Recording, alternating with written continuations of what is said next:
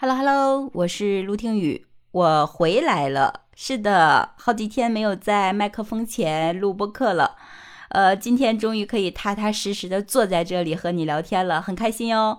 那今天也跟你分享两个让人哭笑不得的小故事吧。这是一个男生女生傻傻分不清的播客哦。事情是这样的，说是近期呀，浙江人民医院接诊了一个二十五岁的小伙。这个小伙啊是身高一米八，体重一百六十斤，而且长得是阳光帅气。他为什么来这个浙江人民医院呢？是想做缩乳手术。是的，你没有听错，他的乳房太大了，他要做缩乳手术。他的乳房发育啊接近 B 罩杯。哎，看到这儿的时候，说实话啊，让我们这些养飞机的富豪姐姐们情何以堪呀。他呢？别说，因为长得阳光帅气呀，还有一个女朋友，女朋友跟他相处已经有四个月了，但是呢，近期就因为他这个乳房问题啊，提出跟他分手，这让他内心感到非常非常的自卑，所以就下定决心去做这个缩乳手术了。那你可能好奇说，他为什么会这样呢？到底经历了啥事儿会让他长成这样呢？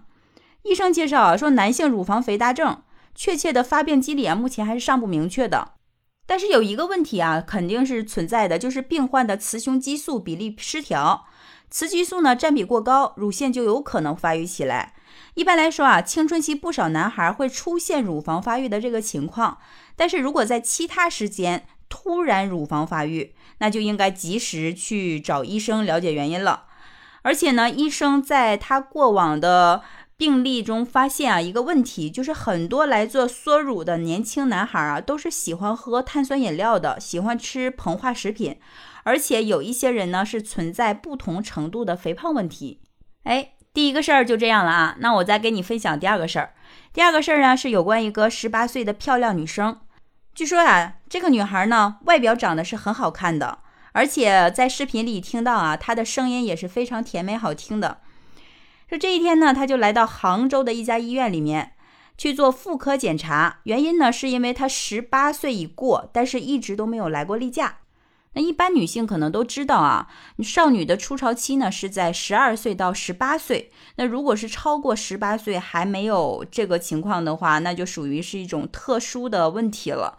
所以啊，女孩在外表上看不出任何异常的情况下，就不得不选择去做 B 超的检查了。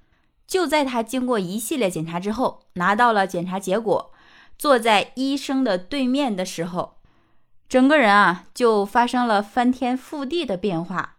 为什么这么讲呢？只见啊，医生啊一脸笑容的告诉他说呀：“你不来月经是正常的呀，你误会你自己了，你是个男生呀。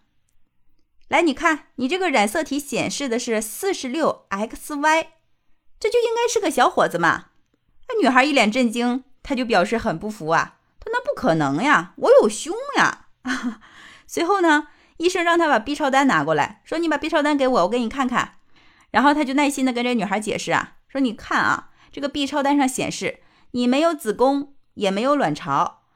说这个事儿啊，你妈妈可能也是不了解，不太清楚，所以就一直拿你当女孩养了。然后这个女孩啊，还是很不甘心呀，就继续问说，那我男朋友怎么办呀？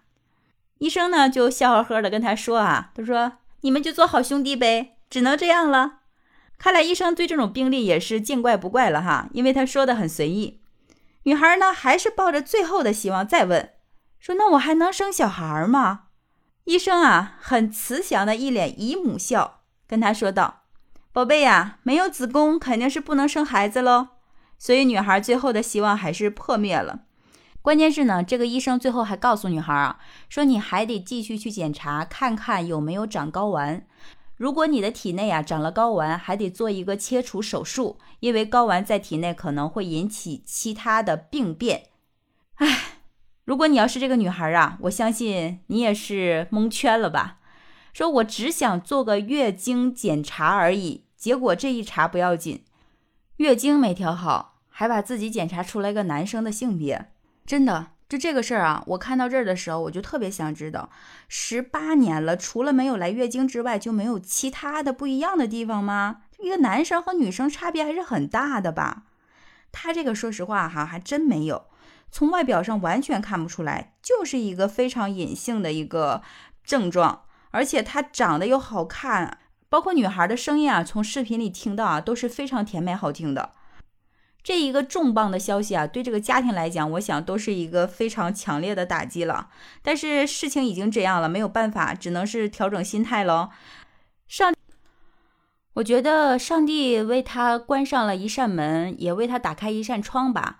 幸福的是，他生活在我们这样的一个文明开放的年代。如果在古代的话，估计会被当做妖怪，进个猪笼啊，或者是什么放火烧掉啊之类的。但是生活在我们这个文明的社会里面，他，但是我相信生活在我们这个文明的社会里面，只要他自己调整好心态，能接受，他可能就比别人多一种选择喽。他既可以选择做男生，也可以选择做女生嘛。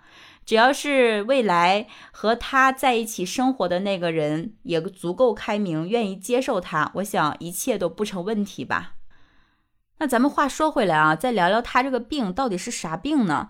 他这个就叫假两性畸形。我大概查了一下啊，很多一些专业的术语我就不叨咕了。但整体来说啊，还是因为这个雌雄激素的问题，还有卵巢激素分泌的问题。说白了，还是这个激素。不协调引起的这个症状，那真的这个时候我就特别需要了解一下，到底什么原因会导致这个激素异常，呃，引起这一系列的问题呢？哎，查了半天呀，还是说就是饮食的问题呀，饮食结构、生活节奏呀，比如说睡眠呀、熬夜呀，还有情绪的一个稳定性，说来说去，无非就是这几种。那你可能就说说这女孩她生出来就是这样，那可能就是她在母体里的时候，由于母亲啊，她这个激素水平还有身体就有一定性的问题，所以就导致她出现这种情况了。所以啊，不管是男生女生啊，要想明确这个性别问题，还是得先学会养生呀。你得把自己身体照顾好了，呃，个人包括家人才会真正的健康呀。这两个小故事啊，虽然有点让人哭笑不得，但是也确实是值得我们深思和引以为戒吧。呃，觉得当下这个时代压力还是很大的，健康还是首要的、第一位的。好了，今天就分享到这儿吧。希望我们都有一个健康的身体，照顾好自己哦。我是陆听雨，喜欢我的节目，别忘了给我五星好评，记得在评论区给我留言哟。拜拜。